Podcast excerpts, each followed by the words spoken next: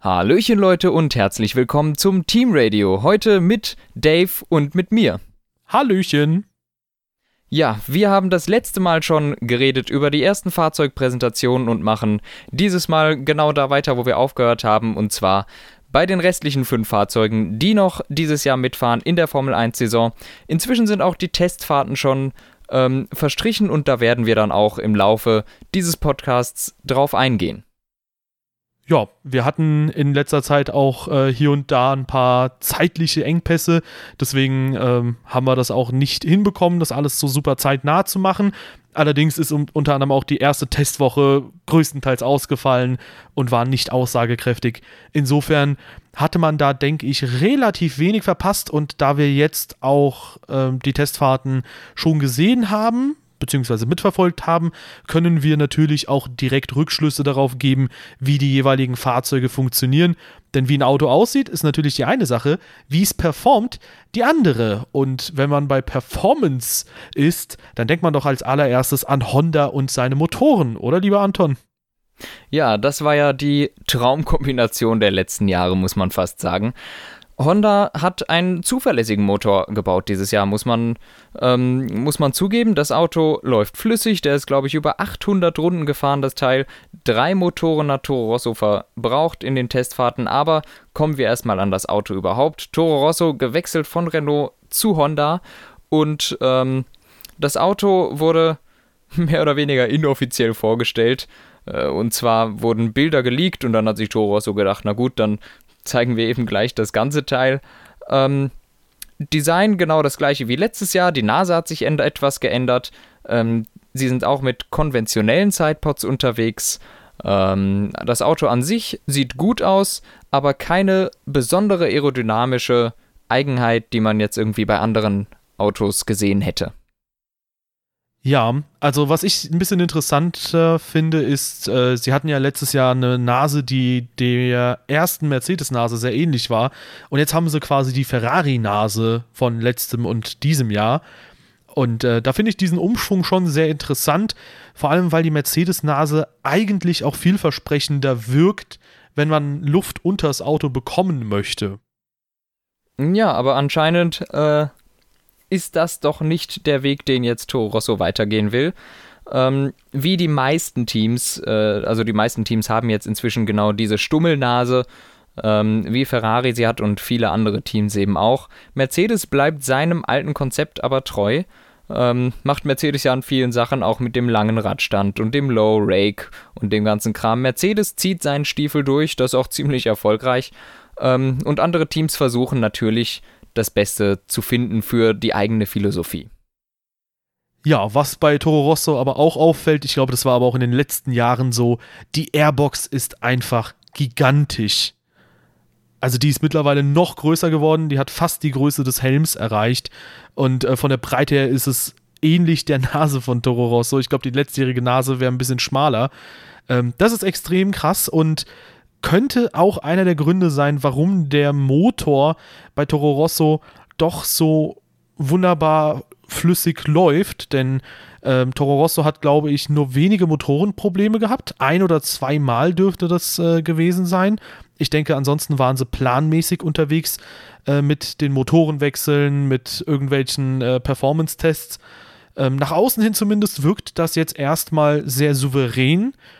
Und ähm, ich freue mich persönlich sehr. Zum einen, dass Honda jetzt äh, doch schon wieder ein bisschen Boden unter den Füßen gewonnen hat und zum anderen natürlich auch, dass es für Toro Rosso so gut läuft. Ja, das auf jeden Fall. Es ist natürlich immer noch die Frage, wie viel Power hat der Motor? Das wissen wir nach den Testfahrten einfach nicht, weil wir keine Ahnung haben, wie viel Leistung die Teams jeweils wirklich freischalten. Das können wir erst in den ersten paar Rennen sehen und das vielleicht noch nicht mal in Australien, weil das ist nicht unbedingt die Strecke, auf der man erkennt, wie viel Power der Motor tatsächlich bringt. Ähm, ich bin da aber wirklich sehr gespannt drauf. Hat Honda nicht nur in Sachen äh, Reliability, also Zuverlässigkeit, einen Schritt nach vorne gemacht, sondern auch in Power, denn das wäre vielleicht noch wichtiger für Honda. Ja, und äh, was denke ich auch Toro Rosso zugute kommen könnte, was einem anderen Team, das auch einen Motorenwechsel jetzt hatte, äh, Probleme bereitet, ist der Honda-Motor ist ja auch ziemlich kompakt und das bedeutet, auch Toro Rosso kann nach hinten hin diese ähm, Flaschenform oder wie hattest du es genannt? Die Flaschenhalsform? Coke Bottle. Coke Bottle Form, ja, die Flaschenhals, mehr oder weniger. Äh, genau, und äh, da kann man auch sehr viel schmaler hinten am Fahrzeug bauen und dadurch wird auch nochmal der aerodynamische Luftfluss umso besser und ich glaube, auch das könnte dem Fahrzeug tatsächlich zugutekommen. Ja, und wie du es auch schon gesagt hast, die Airbox ist riesengroß. Nicht nur das, ähm, Toro Rosso hat dem ganzen Honda-Motor mehr Luft zum Atmen gegeben. Ähm, dem, das, es ist auch der, der Auslass hinten, also unterm und um den Auspuff drumherum, ist eine riesige Öffnung beim Toro Rosso. Das heißt, die Luft kann einfach ungestört auch wieder raus. Das macht einen sauberen Luftfluss und innerhalb des Autos hitzt es nicht so weit auf. Das hat McLaren nie gemacht. Die sind immer ziemlich nah an die aerodynamischen Grenzen gegangen und wirklich haben, haben die Grenzen quasi so stark gepusht, dass sie vielleicht auch selber ein bisschen an den Motorschäden schuld sind. Ähm, was meines Erachtens nicht, nicht entschuldigt, dass Honda auch von der Leistung her jetzt drei Jahre lang wirklich ganz grottige ähm, Performance geboten hat weshalb ich den Wechsel von Honda zu Renault für absolut richtig halte, denn auch wenn Honda jetzt so bleibt, die Stimmung zwischen den beiden Lagern ist einfach kaputt. Da kannst du keine ordentliche Arbeitsatmosphäre mehr hinkriegen. Und da ist jetzt mit Toro Rosso vielleicht genau der richtige Partner gefunden worden. Ja, denke ich auch. Ähm, und wenn wir jetzt schon über die Thematik reden, da können wir auch gerne, wenn du magst, äh, schon direkt zu McLaren kommen, denn du hast es angesprochen, McLaren, da kann man jetzt durchaus diskutieren, vor allem wenn man sich die aktuellen Testfahrten anschaut, ob die nicht wirklich auch eine gewisse Teilschuld hatten an den ganzen Motorschäden etc. Und ich würde das auf jeden Fall nicht ausschließen, beziehungsweise glaube ich, dass es sogar ziemlich sicher ist, dass eben auch McLaren dadurch, dass sie halt so nah an die Grenzen gegangen sind und dafür ist McLaren, glaube ich, schon seit Jahrzehnten bekannt. Äh, wenn man sich mal die Autos anschaut, 2004, 2005, 2006, die waren extrem schnell zu einem großen Teil, aber auch extrem zu, äh, unzuverlässig. Und McLaren war, glaube ich, nie das Team, was so mit am zuverlässigsten war. Auch 2012 beispielsweise. Das war ein Jahr, wo das Fahrzeug unfassbar schnell war. Und trotzdem ist Hamilton, glaube ich, in Führung liegend zwei oder dreimal ausgeschieden. Und ähm, gut, was noch so ein bisschen dazu kommt, ist, dass man natürlich auch ein paar äh, Pannen und Pleiten hatte beim Boxenstopp, beim äh, Sprit nachfüllen damals. Und ähm, ja, die hat man jetzt leider auch bei den Testfahrten gesehen. Da wurde, glaube ich, einmal das Auto fallen gelassen beim Testen eines neuen mhm. Wagenhebers. Da hat man einmal die Hinterreifen vertauscht und musste dann, glaube ich, nochmal 30 weitere Sekunden die tauschen. Das wurde auch mit Benny Hill Musik schon unterlegt.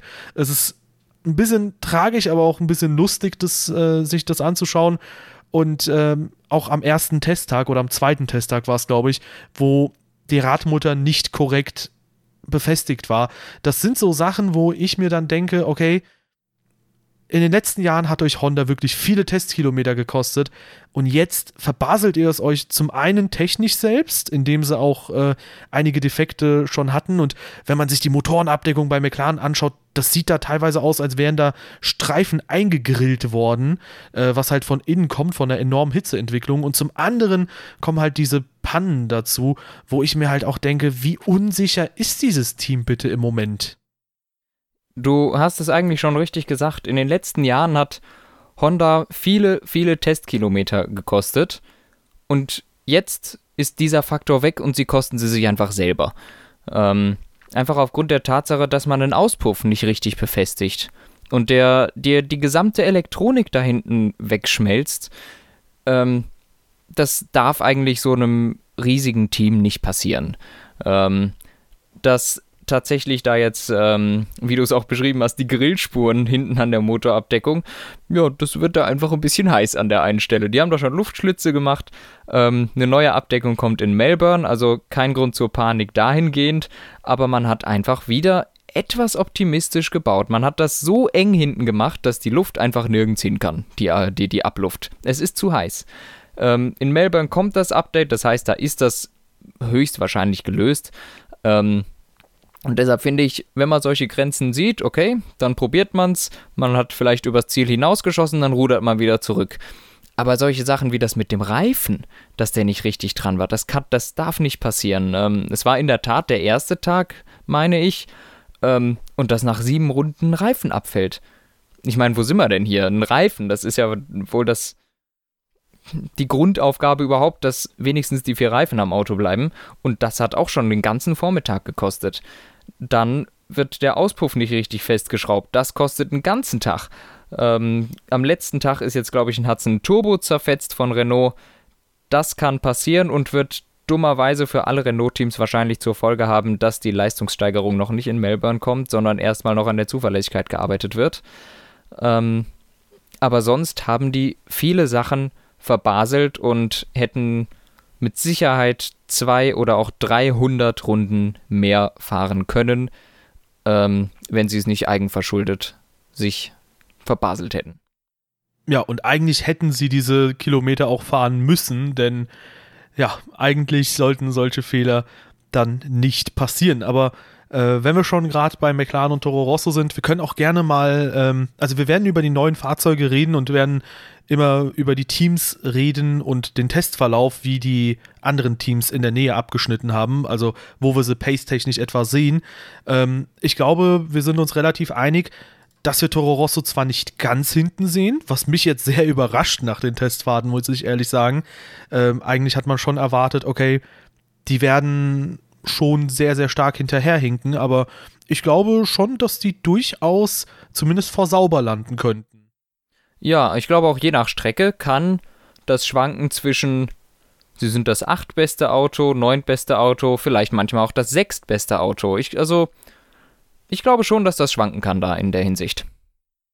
Ja, ich denke auch. Wir können ja auch ganz kurz anführen, wo wir die Teams etwa platziert haben. Also ich habe jetzt zum Beispiel sauber ganz hinten, genau wie du. Und ähm, ich habe es mir ein bisschen leicht gemacht, ich habe kein exaktes Ranking gemacht. Bei mir stehen Haas, Toro Rosso und Williams auf eine Stufe über sauber. Mhm. Ja, genau, das habe ich so ein bisschen anders. Also ich habe äh, auf Platz 10, ganz hinten habe ich sauber, dann Williams habe ich auf dem vorletzten Platz. Die machen mir keinen so guten Eindruck mehr wie in der ersten Woche. Das Auto sieht instabil aus, auch wenn so ein paar Kommentare von Rob Smedley kamen, sicher, aber ich bin mir da unsicher bei der Sache. Toro Rosso würde ich jetzt auf die 8 einsortieren und Force India finde ich ganz schwer, weil die noch so wenig gezeigt haben von dem Auto. Das ist quasi das letztjährige Auto ähm, und da kommt noch vieles in Melbourne, ähnlich wie bei McLaren. Ähm, ich kann Force India nicht gut einschätzen.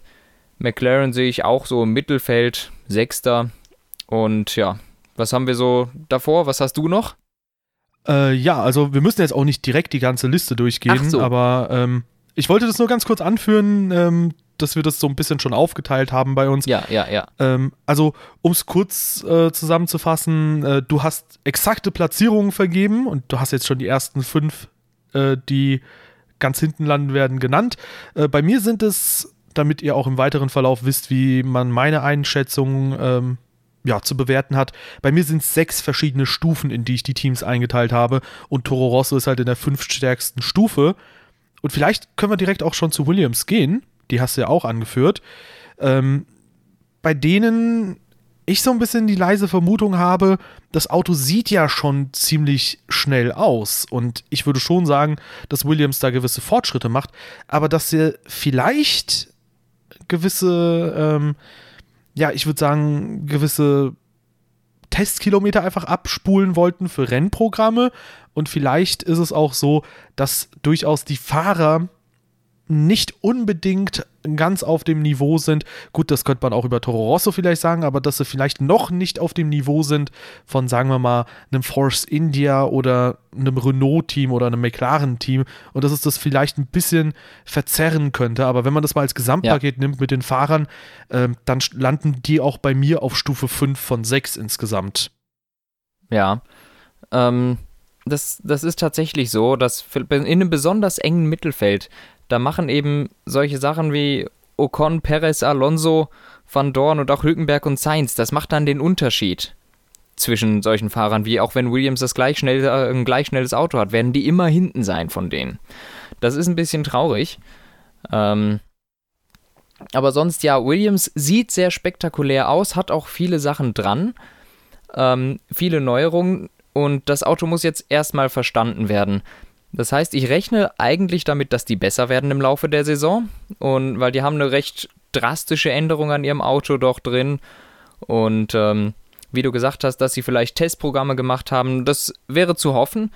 Denn ansonsten sieht es schlecht aus für Williams, wenn die tatsächlich schon ein bisschen Pace gezeigt hätten. Ja, also ich denke auch, die jeweiligen Fahrer werden im Laufe der Saison noch in ihre Rollen reinwachsen. Lance Stroll ist ja jetzt so gesehen der Teamleader und äh, Sergei Sirotkin, gut, bei dem waren es halt die ersten Kilometer, die er in der Formel 1 2018 gefahren ist. Ja, ähm, das Fahrzeug hat die 2017er Ferrari Seitenkästen. Finde ich immer wieder sehr, sehr schick, dieses Design. Eine ziemlich große Airbox auch tatsächlich. Also der Motor bekommt ganz gute Luft rein. Und ähm, ja, in Summe muss man jetzt einfach mal schauen. Es sieht relativ flott aus, das Auto. Nicht unähnlich zum Haas, würde ich behaupten. Hm.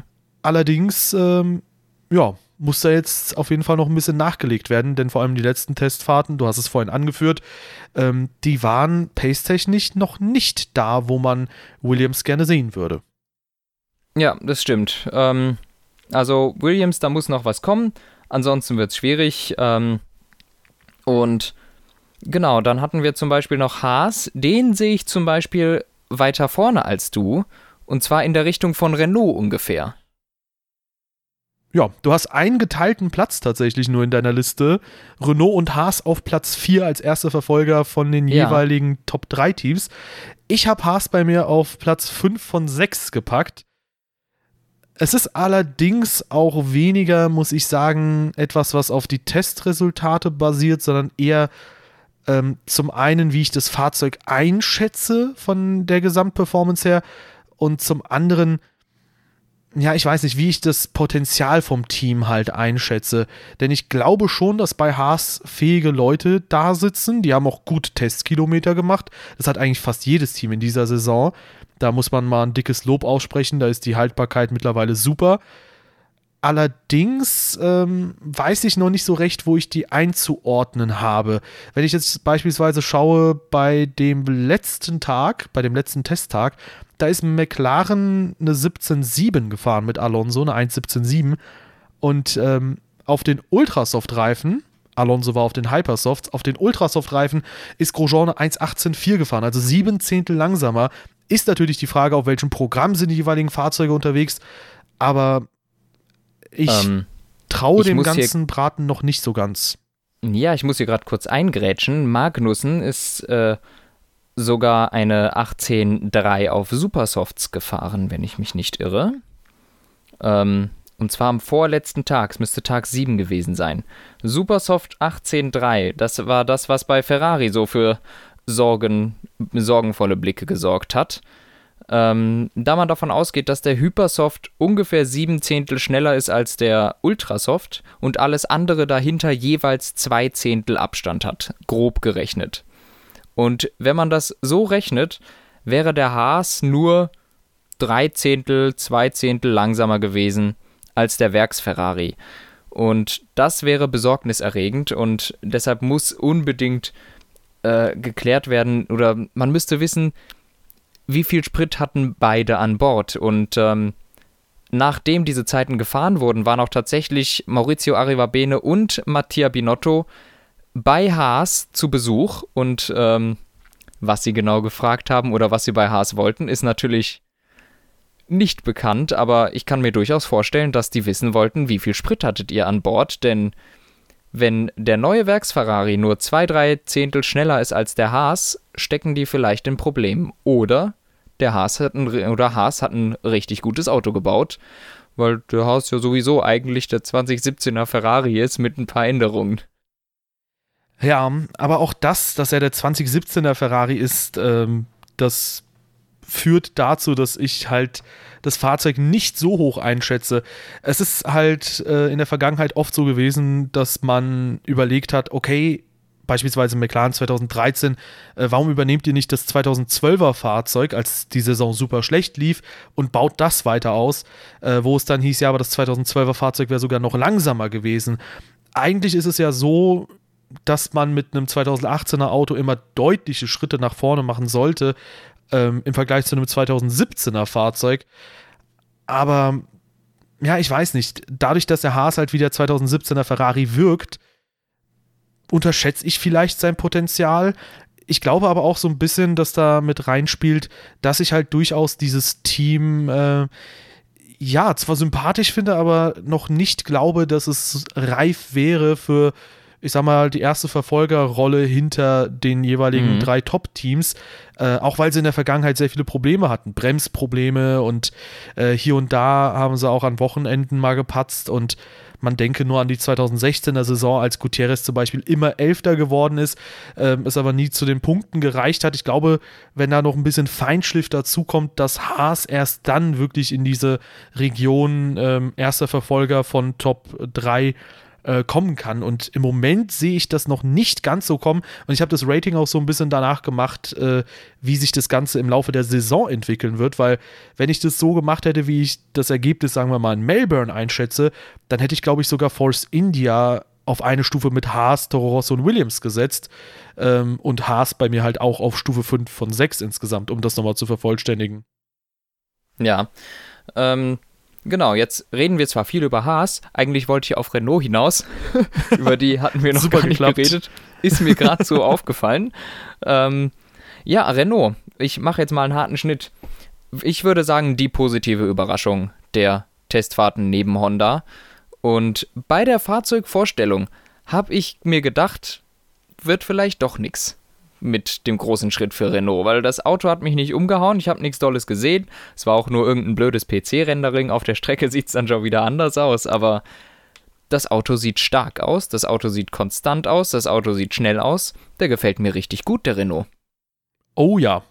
Ja, das war, äh, glaube ich, auch so, dass sie gar nicht das fertige, fertige Fahrzeug gezeigt haben beim PC-Rendering, sondern ja. lediglich quasi den äh, letztjährigen Renault angepasst an, na gut, Halo beispielsweise und mit der neuen Lackierung. Haben ein paar Änderungen so gemacht, ja. Aber das fertige Fahrzeug sah halt ganz anders aus und äh, ja gut, ganz anders im Detail natürlich. Gefällt mir auch super. Also Renault wird, glaube ich, auch im Fahrerlager im Moment heiß diskutiert als erste Verfolgerrolle hinter den drei Top-Teams. Du hast sie ja auch auf Platz 4 jetzt hinter den drei Top-Teams. Ich habe sie auf eine Stufe mit McLaren gesetzt, hinter Mercedes, Red Bull und Ferrari. Ähm, also in Stufe 3 tatsächlich, ja. Bei den Top 3 Teams habe ich auch eine Unterscheidung getroffen, liebe Zuschauer. Ähm, weil ich glaube, dass McLaren im Laufe der Saison durchaus noch die Lücke schließen kann, wenn nicht sogar vorbeiziehen kann, weil ich das mhm. Potenzial mhm. von McLaren hoch einschätze. Ich würde aber sagen, kurzfristig ist Renault extrem schnell. Ja, und wer sagt, dass es nicht auch langfristig so ist? Renault ist ein Werksteam, die können alles selber entwickeln und machen, die sind auf dem absolut richtigen Weg. Und ähm, ich will jetzt nichts verschreien, ne? Aber 2018 könnte das Jahr sein, in dem Nico Hülkenberg ein Podium holt.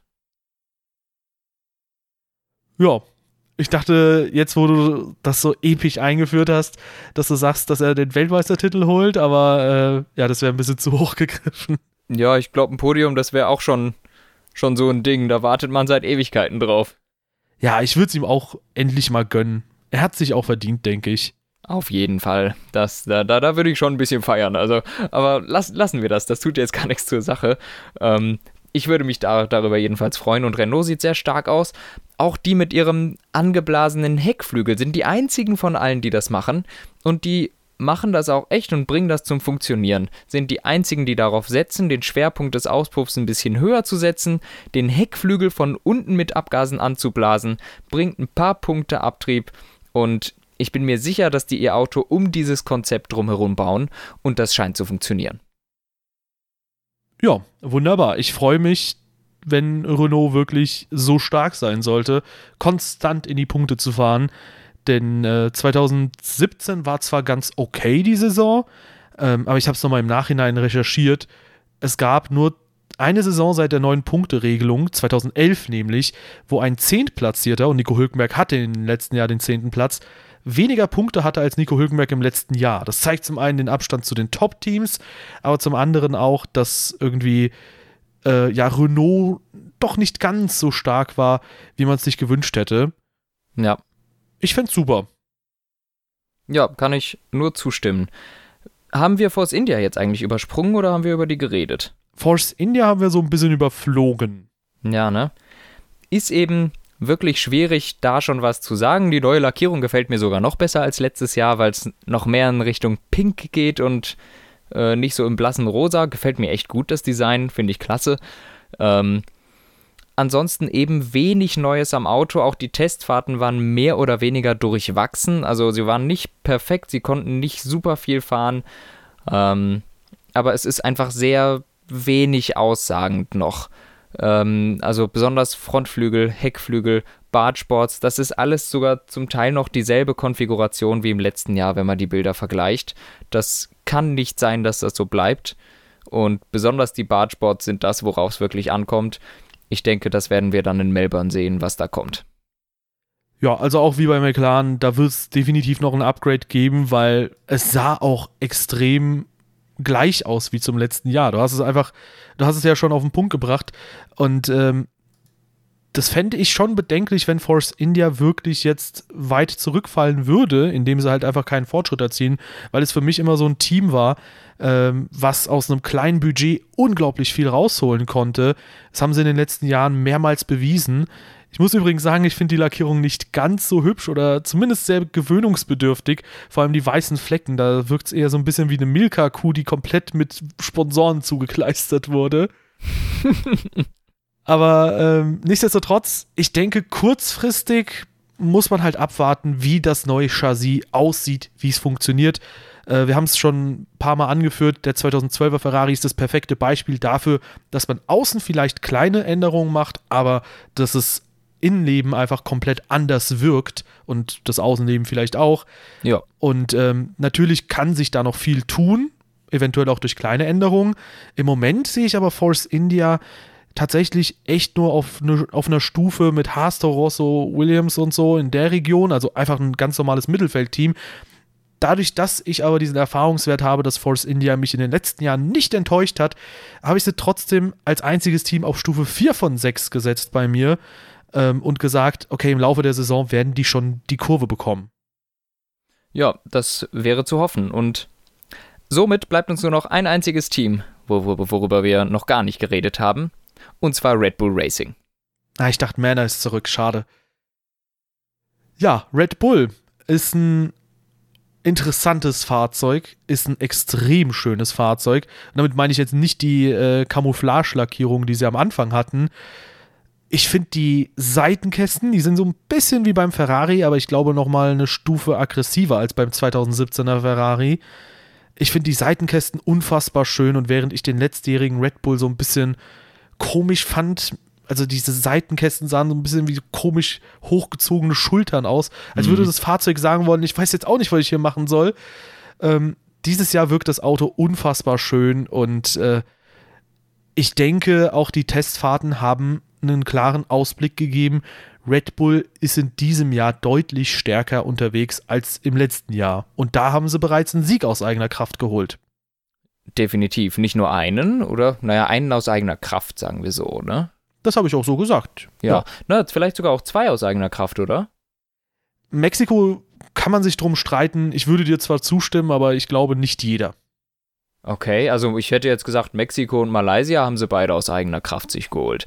Aber gut, sie konnten auf jeden Fall schon gewinnen. Dieses Jahr werden die auf jeden Fall gewinnen, da, da bin ich mir ziemlich sicher, denn das Auto sieht richtig gut aus. Was ich bei dem Auto spannend finde, ist, dass sie eben, also die Seitenkästen sind saucool mit diesem, mit diesem langen Flügel da drüber. Also es sieht unfassbar cool aus, aber was ich spannend finde, sind, sie sind die einzigen, die überhaupt keinen Undercut haben.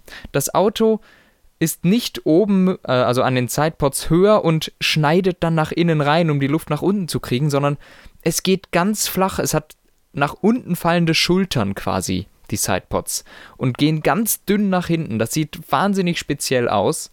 Und ähm, da hat sich Adrian Newey echt was einfallen lassen, allem Anschein nach. Und das scheint zu funktionieren, denn ähm, von der Downforce her sehen die wahnsinnig gut aus. Die liegen gut in den Kurven, die sind schnell. Ähm, großer Schritt von letztem Jahr. Ja, und wie wir es schon gesagt haben, bereits im letzten Jahr war das Auto eigentlich schnell. Ich finde diesen äh, Balken, nenne ich es jetzt einfach mal, über den Seitenkästen auch extrem geil. Das erinnert mich so ein bisschen an so eine Militäruniform, äh, wo es ja auch diese Dingens mhm. gibt. Verstehe, ja. Ja, auf jeden Fall gefällt mir sehr gut und ähm, ja, ich sehe Red Bull im Moment vor Ferrari.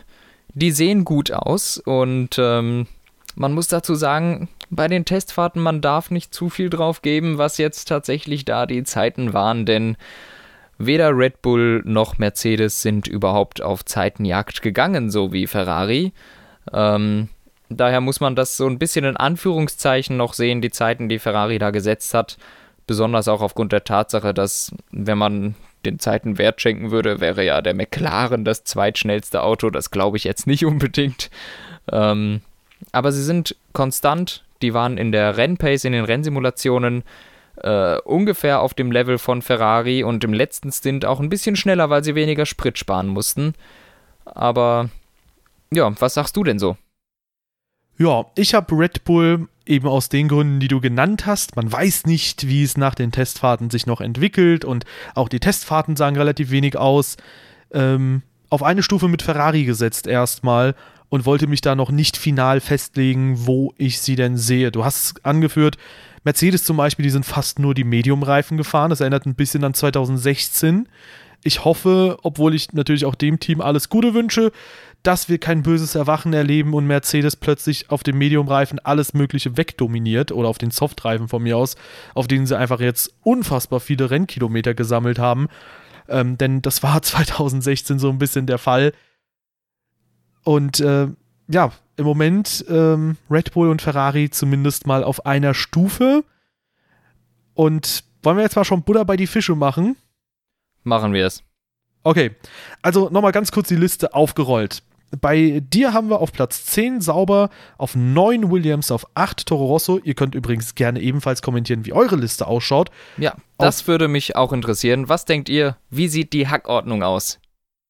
Ja, vor allem das ist halt extrem interessant, das nach den ersten Testfahrten zu machen. Vielleicht können wir ja zum ersten Training, ich weiß, es ist nachts um zwei oder so in Melbourne, vielleicht können wir da auch nochmal zugucken und nach dem zweiten oder dritten Training von mir aus, äh, vielleicht können wir da mal Streams machen und da auch mal fragen, wie die Leute denken, denn ich glaube, da könnte sich noch was tun, aber egal, gehen wir nochmal ganz kurz die Listen durch.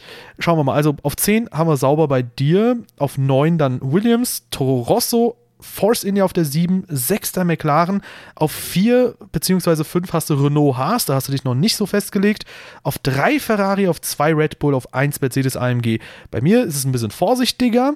Ich habe auch ganz vorne Mercedes, auf dem zweiten Tier habe ich Red Bull und Ferrari, auf dem dritten Tier Renault und die wahrscheinlich stärker werdenden McLaren, auf dem vierten habe ich Force India, die ich halt langfristig stärker sehe als das fünfte Tier Haas, Toro Rosso, Williams und ganz hinten, leider, leider muss man ehrlich sagen, sauber.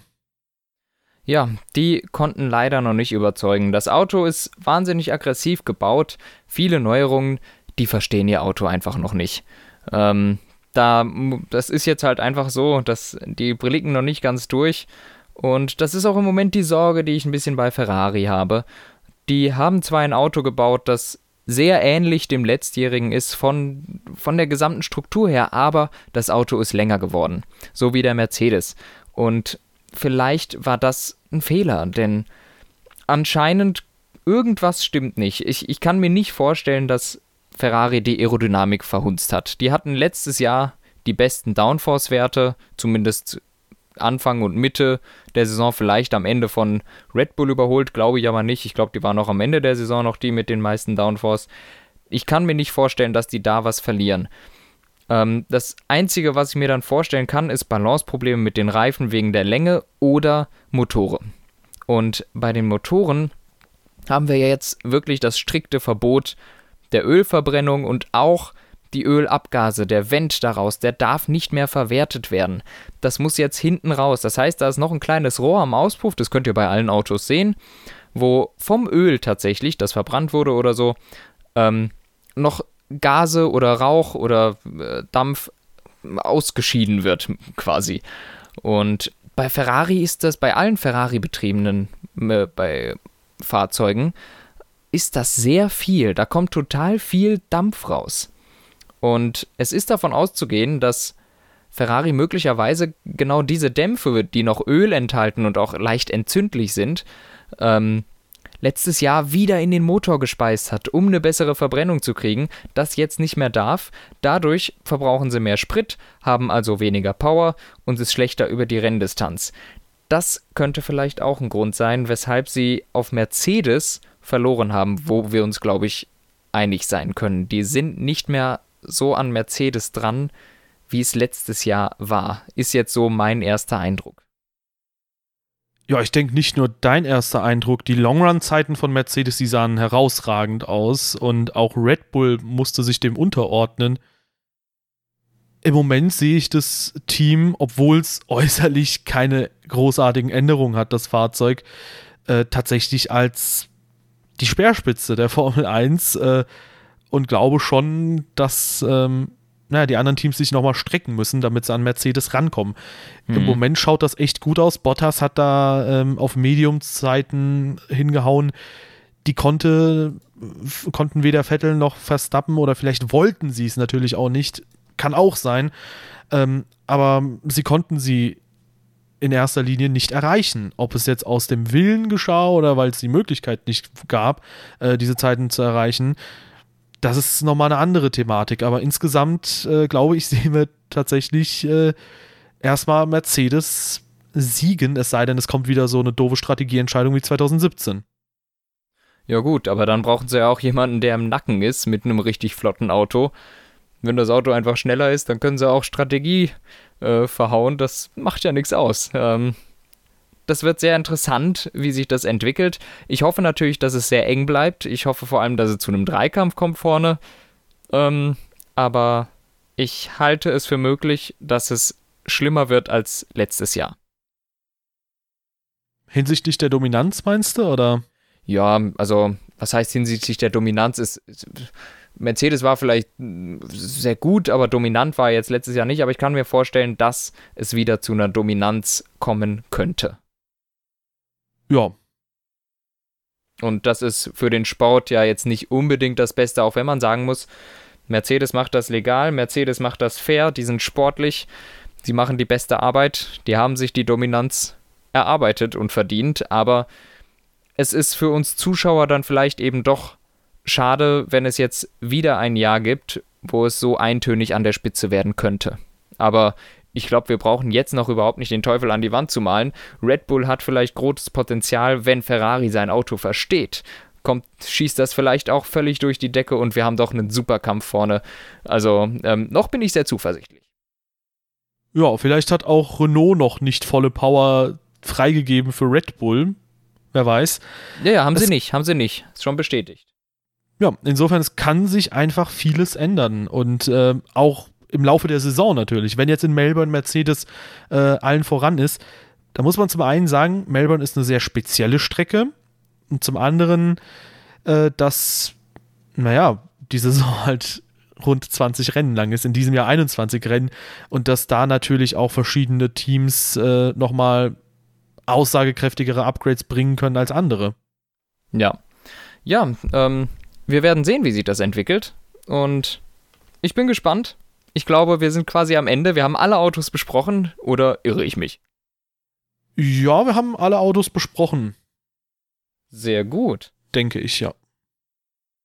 Dann würde ich sagen, wir hören uns beim nächsten Podcast und ähm, wie immer auf allen Kanälen findet ihr uns, sind ja inzwischen in der Videobeschreibung und ihr kennt uns auch sicher Instagram, Twitter, YouTube, Podcast Addict, iTunes. Wir sind immer Team Radio Podcast oder Team Radio. Ähm, lasst uns eine Bewertung da, würden wir uns riesig drüber freuen und ähm, wir hören uns beim nächsten Mal. Ciao!